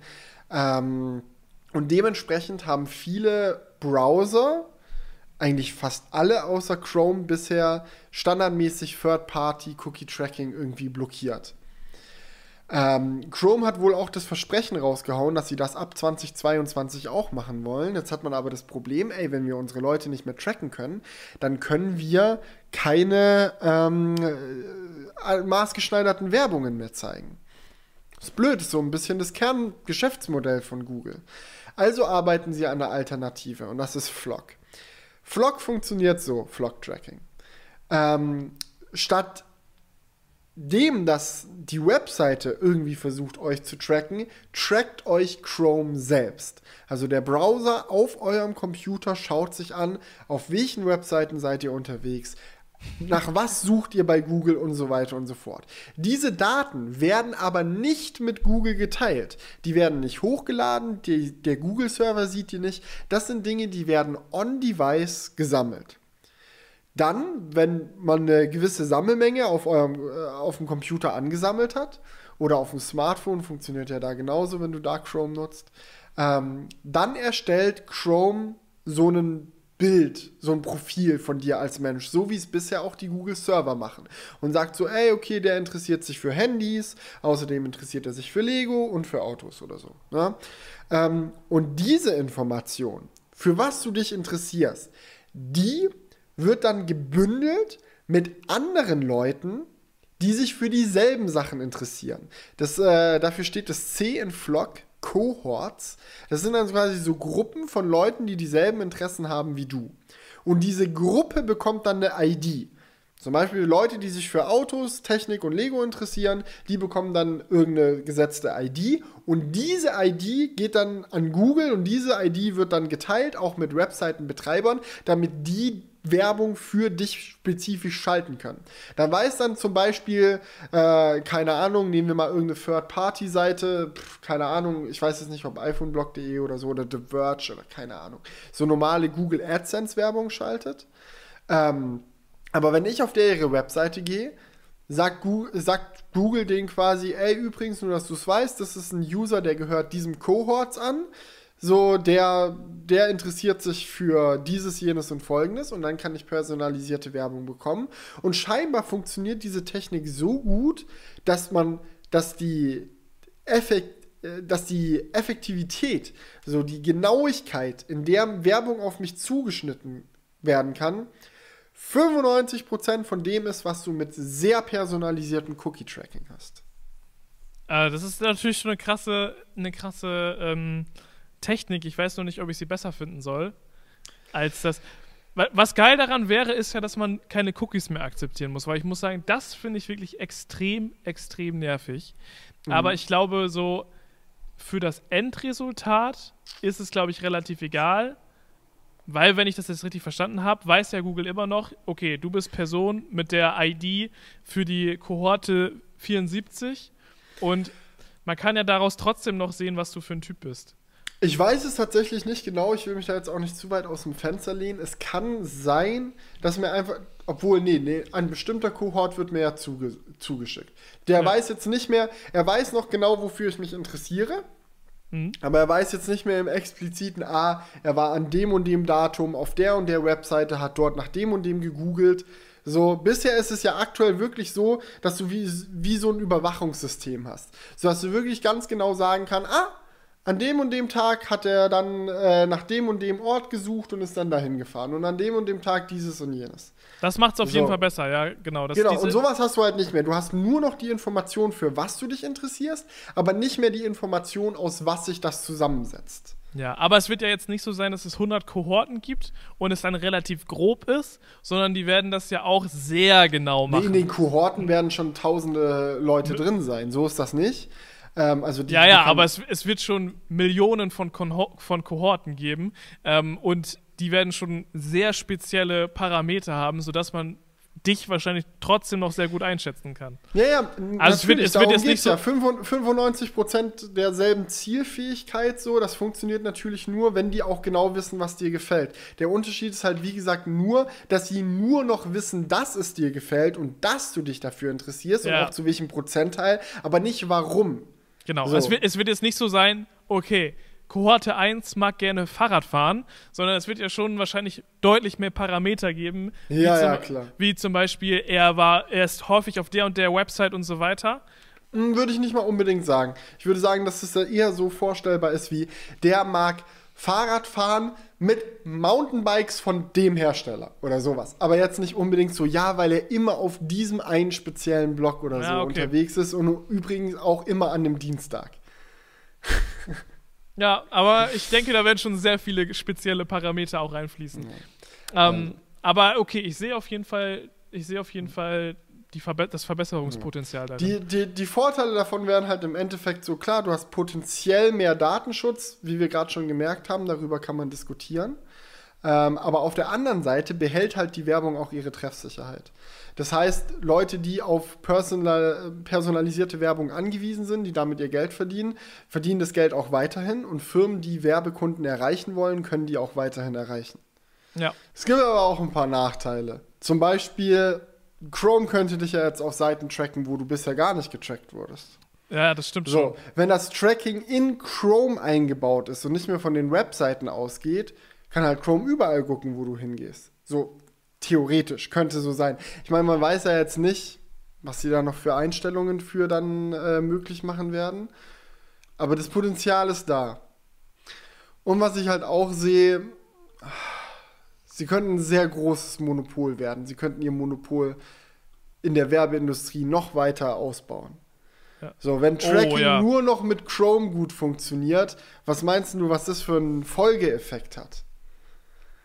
Ja gut, aber auf der anderen Seite könntest du halt auch relativ schnell einfach aus diesem ähm, Strudel rauskommen. Wenn du Chrome einfach nicht benutzt, hast du auch kein Tracking mehr. Du, ich sag mal so, das ist ja heute auch schon der Fall. Wenn du Safari nutzt statt Chrome zum Beispiel auf dem iPhone oder auf dem Mac, dann ist dein Leben schöner. Wenn du äh, Apple Maps statt Google Maps benutzt, dann ist dein, weißt du, nicht, dass das unbedingt der bessere Service wäre oder Safari der bessere Browser als Chrome, aber wenn dir Privatsphäre wichtig ist, kannst du aus dem Google-Universum jetzt schon bis zu einem gewissen Grad ausbrechen. Das geht. Mm, aber wenn jetzt zum Beispiel du auf einer Website bist und diese halt auch äh, Cookies mit Google teilt, Gut, auch true. Dann wirst du ja auch getrackt, selbst wenn du Safari Aber du kannst hast. ja, du kannst ja, Safari macht ja standardmäßig Cookie-Blocking. Also mhm. du wirst dann standardmäßig, gibt es keine Cookies bei Safari, wenn ich das richtig verstanden habe. Du müsstest du die schon jedes Mal manuell aktivieren. Also naja, ja aber warum? Du wirst ja immer gefragt, hä? ist Cookie okay? Dann sagst du nö und dann ist vorbei. Nee, bei mir, hä? Also ich benutze auch Safari. Da kommt von der Website dieses, ähm, diese, die Einblendung, Cookies annehmen oder ablehnen. Aber vom, vom Browser ja nichts. Oder habe ich da irgendeine falsche Einstellung bei mir? Weiß ich tatsächlich gerade gar nicht auswendig. Könnte ich dir jetzt auch nicht sagen. Also klar, diese Website-Pop-ups, die bekommst Aber du. Aber ich weiß, ich weiß zumindest bis zum. Ich weiß zumindest, dass äh, Safari standardmäßig mehr. Ah, doch, das ist direkt oben links neben deinem, äh, neben deinem Browserfenster. Also wenn du jetzt in Safari reingehst ja. und du hast so oben deine Internetadresse stehen, ist links davon so ein Schild als Symbol. Genau. Da kannst du draufdrücken, siehst du alle Tracker und kannst sie alle auch wegblocken. Oh ja, hier steht schon direkt verhindert. Ja. Ja, geil. Perfekt. Lol, okay. Krass, man benutzt das jeden Tag, es ist aber irgendwie. dass, du, dass du das nicht weißt, du bist doch sonst immer der Datenschutz äh, auf der Seite des Datenschutzes hier in den Crewcast-Diskussionen. Gut, da kannst du jetzt auch mal punkten, Felix. Das ist nur gleichberechtigt. Nee, ich wusste es ja auch nicht. Ich habe es ja auch gerade erst rausgefunden. ich habe es ja auch gerade erst rausgefunden. Ja. Naja, aber die große, die, das große Bedenken, was ich halt hätte, wäre, dass Webseiten mit Absicht hauptsächlich für Chrome optimiert werden oder im schlimmsten Fall sogar Chrome exklusiv werden. Weil stell dir jetzt mal vor, du bist zum Beispiel The Verge. TheVerge.com, so und du weißt, hey, ein Klick auf unsere Webseite ist, wenn er von Chrome kommt, fünfmal so viel wert, weil die Werbung personalisiert ist. Wir kriegen für jeden Klick fünfmal so viel Geld. So, dann, dann ist da doch auf einmal ein Interesse, besonders gut auf Chrome zu funktionieren, oder nicht? Damit die Leute möglichst häufig mit Chrome auf deine Webseite gehen und nicht andere Browser benutzen. Ja. Oder wenn du, wenn du deine Webseite erstmal für ein, du hast die Ressourcen, deine Webseite erstmal auf einen Browser zu optimieren. Auf welchen optimierst du denn dann als erstes? Wenn einer dir fünfmal so viel Geld einbringt wie die anderen. Ja, also das ist, macht, ist schon sinnvoller ähm, Überlegung. Ähm, ich, weiß, ich, ich bin da halt einfach nicht im Game drin, wie, wie stark wirklich Websites auch auf einzelne Browser überhaupt optimiert werden. Oder ob das nicht einfach ein genereller Standard ist, der. Nee, also relativ. Das, das, also es kommt natürlich drauf an, so ein normaler Blog oder so, das wird jetzt keine große Sache sein, dass der auf allen Webs, äh, auf allen Browsern gut läuft. Aber gerade so Browser-Games oder solche Sachen, die auch Videoplayer drin haben, so Amazon Prime Video oder so, das wird schon für verschiedene Browser separat optimiert sein. Ja, okay. Würde ich jetzt, würde ich jetzt von ausgehen. So. Kann auch sein, dass ich mich da täusche, aber. Ist halt die Frage, ob das bei so einem Nachrichtenportal schon der Fall ist. Aber bei so einem Streaming-Anbieter würde ich, würde ich, äh, kann ich mir das auch gut vorstellen. Das hat man ja schon mehrfach mitbekommen, dass dann bei YouTube 4K zum Beispiel nur in Chrome läuft und nicht da und so weiter und so fort. Ähm, Was der Hauptgrund ist, warum ich bis heute Chrome benutze, obwohl es nicht mehr der Fall ist. Weißt du, das ist ja dieses Ding. Da bist du einmal mit dem Feature in Chrome reingeloggt worden. Jetzt habe ich in Chrome alle meine Passwörter und dieses und jenes und sonstiges. Jetzt sehe ich mich auch nicht einfach mal so mir nichts, dir nichts auf Safari wechseln. ach, warum das denn nicht? Das hast du doch auch schnell dann über deinen iCloud-Schlüsselbund ähm, in Safari drin. Geht das? Ja. Echt? Ja. Meine, die in meinem Chrome, in meinem Google-Account gespeicherten Passwörter kriege ich mit einem Klick in Safari. Achso, nee, das weiß ich nicht. Aber du, du hast doch sicherlich trotzdem, du kannst es ja, es ist ja wirklich relativ easy. Du musst dich einfach nur einmal überall anmelden und dann immer auf Speichern drücken. Ja, gut, ich rede jetzt halt von solchen Sachen, wo man vielleicht auch nur ein, einmal im halben Jahr, ah gut, dann müsste ich halt dafür dann nochmal zurück auf Chrome. Naja, das ist halt immer auch so, vielleicht ist das auch gar nicht so ein großer Käfig, vielleicht existiert der auch nur gefühlt. Das ist auch einfach eine Gewöhnungssache. Ja, ja, also ich glaube nicht, dass es so mega Abfuck ist. Und ja, also bei diese, ich kenne diese Website, es, es gibt so Websites, da ist man wirklich selten drauf. Äh, zum Beispiel so Vodafone Kundenportal. Bin ich jeden Monat, wenn ich Steuern mache. Ja, aber du bist einmal im Monat drauf. mhm. So, Ja. ja, Und dafür weiß ich mein fucking Passwort auch nicht. Chrome weiß das. genau. Also solche Portale gibt es natürlich, wo du dann relativ selten drauf bist. Naja, aber was meinst du? Was sagen wir hier als Fazit? Flock-Tracking, yay or nay? Ich glaube, es ist noch zu früh dafür, ein Fazit zu ziehen, weil ähm, du gar nicht weißt, was, was der Chrome-Browser, Chrome-Browser, Chrome- Chrome-Browser dir dann da für Einstellmöglichkeiten gibt. Kann ja auch Ja. sein, dass du das da wie bei Cookies auch einstellen kannst. Auf dieser Webseite mich bitte nicht tracken. Das, das könnt, könnte natürlich sein, aber. ja, könnte. Das ist wie wenn du Google Maps sagen würdest, wenn ich im Rotlichtviertel bin, bitte nicht tracken. Ja, das ist, das ist quasi. Das ist der Incognito-Tab.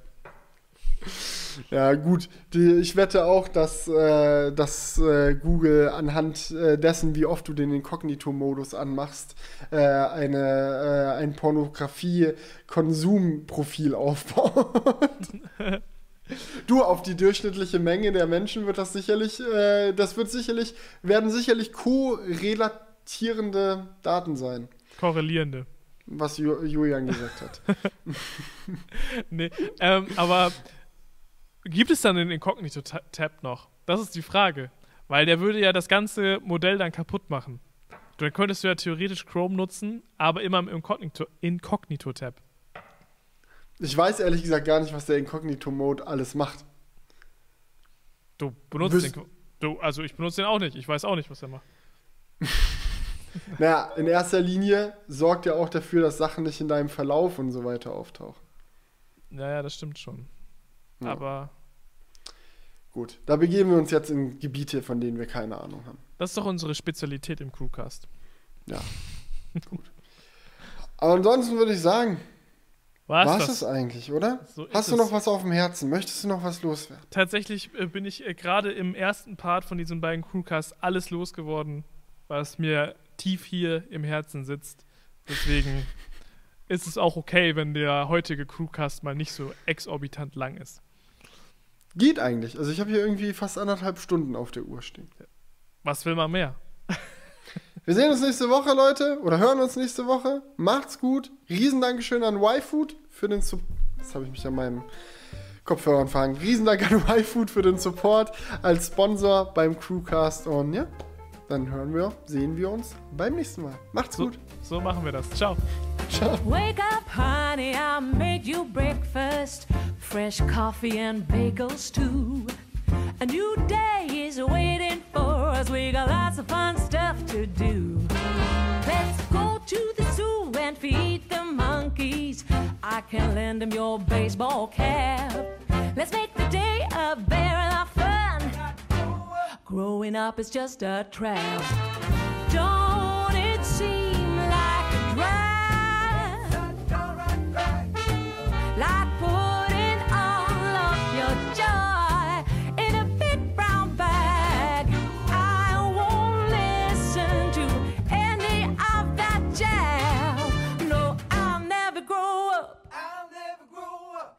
Growing up is just a big fat trap. I take pride in never working a day. Can't see the use of it anyway. Who can think I'm such a load of crap?